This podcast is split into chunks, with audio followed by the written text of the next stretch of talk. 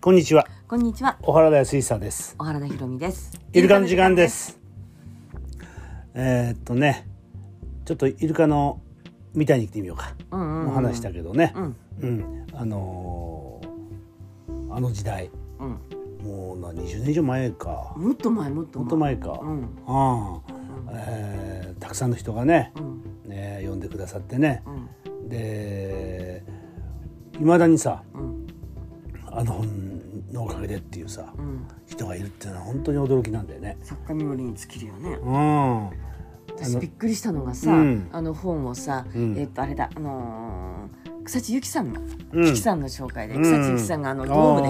ムであのほらイルカの映像と、うん映像をなおの歌とでさ、うんやった時あれどこだったっけ幕張じゃなくてなんかっじゃなかったなでも千葉の方だなていうかなんかなんかモノレールみたいなの乗ってたよなんか確かあっちそうのだったっけ、うんああそうかそしたらあのああそこだ何だっけあのー国際展示場とそかうそそんうなそあのうそうそう辺りそだう、ようん行った時にあの本を持ってったらさ、うんうん一人のね女性そがう並べたんだよなそう机になうんうん販売じゃなくてなそうそうそうそうそうそう一人の女性がこの本うんね読んだことありますっつって、うん中学校の時にね、うんお母様がうんあのか読んでた本をうんなんか渡して読んだって人がいたり、うんもうどうしてもその本を譲ってくださいっていう男の子が現れたり、ああそうだったうなんうんなんかたった一冊並べただけなのに、うんあの広い会場でさそんな出会いうがん次々あってさすごい印象に残ってんだけど。そうだよな、うんあのあれもそうだよすずちゃんだってさ、うんうんうんうん、なあ、彼はうつ病で大変でさ、そうだねもう病院に入院してたんだようん、その時に、まあ、娯楽室みたいなところへフラッとそ行うってそさうそう。で本棚があったから、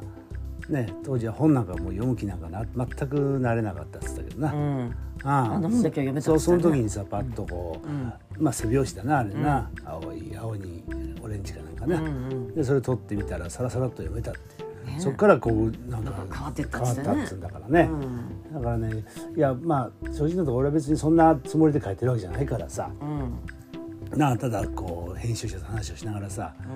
えー自分の思いをさうん書いたんだよね。うんうんなんか書かされた本なんじゃないのそうだから変化があるとかさ、うね、何かこう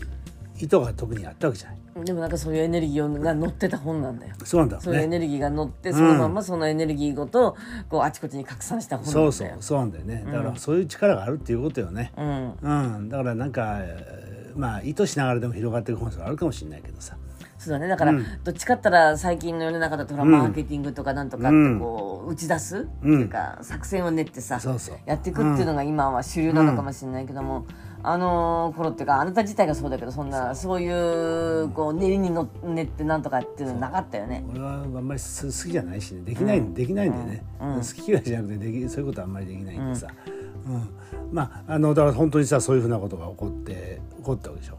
うんだからね俺改めてよ、うん当時はさ手紙たくさんもらったしさ、んそんなに感じなかったけど今になってみるとねそうだねそのもう二十何年も経ってさ、ねえもう当時えー二十歳だった人がさ、うんもう40過ぎて、ね、えー子供もいて、うんというふうな状況の中でさ、んなおかつそんなことをさ、言ってくれるっていうのはね、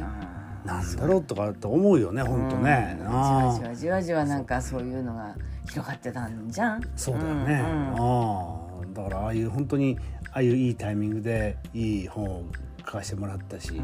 っぱり一つの俺の持ち味っていうのがねうん、うん、あそこにあるんだなっていうのをねそうだね改めて本当思ったよね。うんうん、だから特に今の時代さこうもう不安が広がってるわけよな、うんんあの時はまあねとはまたもっと違う強烈なすことが起こってるわけだからさ、うんいやーやっぱりちょっともう一回自分の感覚っていうかね、うんうん、見直す必要があるなと思う、そうねうんあれは価値があるね発信する価値があるっていうのはね改めて俺思ったね。うんうん、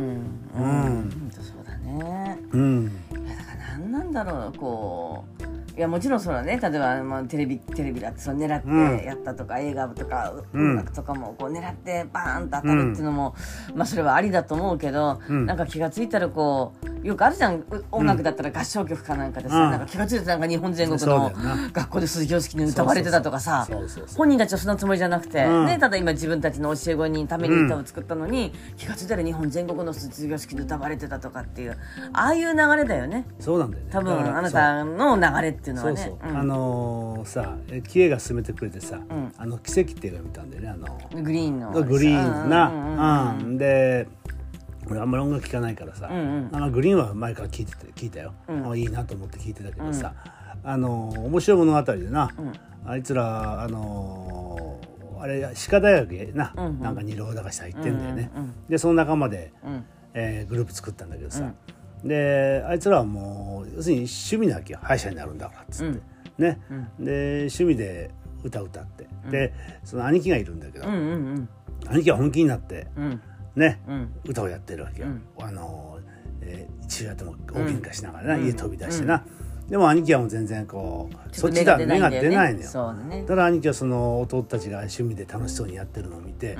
あるいはその歌を聴いてさ、これいいんじゃないっつって、自分をこうまあ言ってみれば喧嘩したさ、うんね、音楽家あの会社のさ、うんえーそのプロデューサーとさ、んいつも頭下げてさ、んちょっと聞いてくれっつって、んそれでその兄貴はさ、んえーその弟たちのグループをデビューさせるわけだかよらまあ裏方に回ってってことだよねそうそうそう今まで表舞台を一生懸命目指しててそうだったのが、そう今なん度だよねはまあプロデューサーというかまあかっこいい、ね聞こえばいいけども裏方だよね、そう自分の表にそう出そなういそうそうそうそう、でもねその時に彼が言うのはね、やっぱり人には役割があって、うんうんそのがむしゃらに頑張ってどうのこうのじゃなくって、その役割をやっていくことがね、大事なことなんだって、うんいうふうなね、ことで俺は裏方に回ることにしたっつってさ、友達に一緒に音楽目指した友達にさ、言うわけだけどさ、うんそこからどんどんどんどんこうあの弟たちはー、そう弟たちが出てくるよ、もうあのその奇跡が出てさ、あれはトップなんでしょあの、オリコンのね、そんなふうな物語でさ、だから別に何が何でも音楽やりたいっていう彼らはそうじゃないのよ。うん、だけども何かそっちにこう導かれていく何かがね、あったりする、そういう力っていうのはね、あのーああいう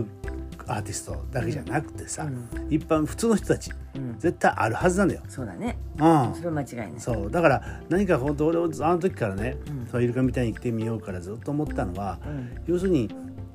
川の流れに、ねあの大きな川にこうぷかぷか浮いてる葉っぱみたいなもんだと、人間っていうのはね、うんだから逆らわずに浮いてれば、いいとこへ連れてもらえるんだよって、いうとこなのよ、だからそれを下手になんか泳ごうとするわけよ、ねあちょっと方向違うから、って言って流れに逆らってさ、ねあの上流に向かって泳いだりするわけよ、あしんどいじゃんそんなのなで変に岸まで岸に泳ごうとしてさ、なんか石ころに引っかかってさ、動けなくなるとかさ、だからなんとなくこうぷかーっと浮いてればさ、ねえーちっちゃな川から、ねえー大きな川に出て、でやがてはさ大きな海に行くわけだからさ、うんだからそういうのはねあの時のイメージではあるよね。うん、そうそうだねうんだからさそのあれなんだろう私はさ思うのは、もうちょっと流されていくのは間違いないのよ、だからそれは多分人生に例えれば、もう私たちは絶対なんか自分で生きてるみたいに思ってる人いるかもしれないけどさ、流されてるというかさ、うんお釈迦様の手のひらみたいなもんなんだよね、うんそうそううんだからそこでこう今素直に流されるべきなのか、うんいやって踏ん張るべきなのかみたいな、うんだから向かい風ななのか、まあ、うん流れよりも風の方が例えやすいんだけど、ん向かい風が来てるのか、うん追い風が来てるのか、うんそこをね特に今の若い人はつかみにくいと思う、なんかもそうだような同性みたいなこあうの諦めそうそれ諦めだったり、んいろんな周りの価値観に左右されてるからさ、うんうんえ特にやっぱり同性俺たちの世代はみたいななんだろう、うんあんたたちはいいよねバブル経験してるけど俺たちは違うからみたいな、そんなんでこうなんか表に出ないようななんかそういう習慣っていうかさなんかそういうのになんか陥っちゃってるっていうかそさ、れもあるけどねあの、その奇跡の中でね、父親は優秀な外科医なわけよ、心臓外科でね、で一生懸命働いてで子供たちも医者にしたいという、ん強い思いがあって、本当ことかつ子供たちのために一生懸命働いてる、だからそれを見てるその主人公さ、彼はさ、やっぱり本当にそんな親親を一生懸命やってくれてんだって、ね、その期待に応えようとするの何が悪いんだっていうふうなことで葛藤するわけよ、自分は音楽やりたいんだよ、ね、でもあの親の期待にも応えたいっていうのがあるわけそういう葛藤があるわけよ。だからそれはね今誰しもあると思うんだよね。う反発だったり葛藤だったりね期待に応えたいという思いだったりもういろんなのがあるそれは親子関係ってすごくあると思うんだよね。んそうねだからその中でやっぱりねやりたいことってなんだろうっていうことをね、あのー探してみるって大事だと思う正直にね本当に、うんそうあの、えー安定したいからとかそういうことじゃなくて何かこうあるよ、うんそういうものがね俺大事な気がこのこういう時だからあると思う。うん正直になるって難しいよねそうそう安定しよう安定ししようったって安定できないんだから今これはもう、もうそれはできないと思った方がいい、そううねん、それともうチャンスなの逆に言えばもう最高のチャンスもらってるねうん最高のチャンスなんでこうやってもうさ、親親も何も知らないんだからこういう時代は、だからとにかくもう言えないんだから、うんそうだな、ねうん経験があるって経験なんかないだろうって言えばいいんだから、そうかもしれないねな、うんそういう時代だよ、な、ゆかみたいに生きないと、そうですねはいどうもありがとうございましたありがとうございました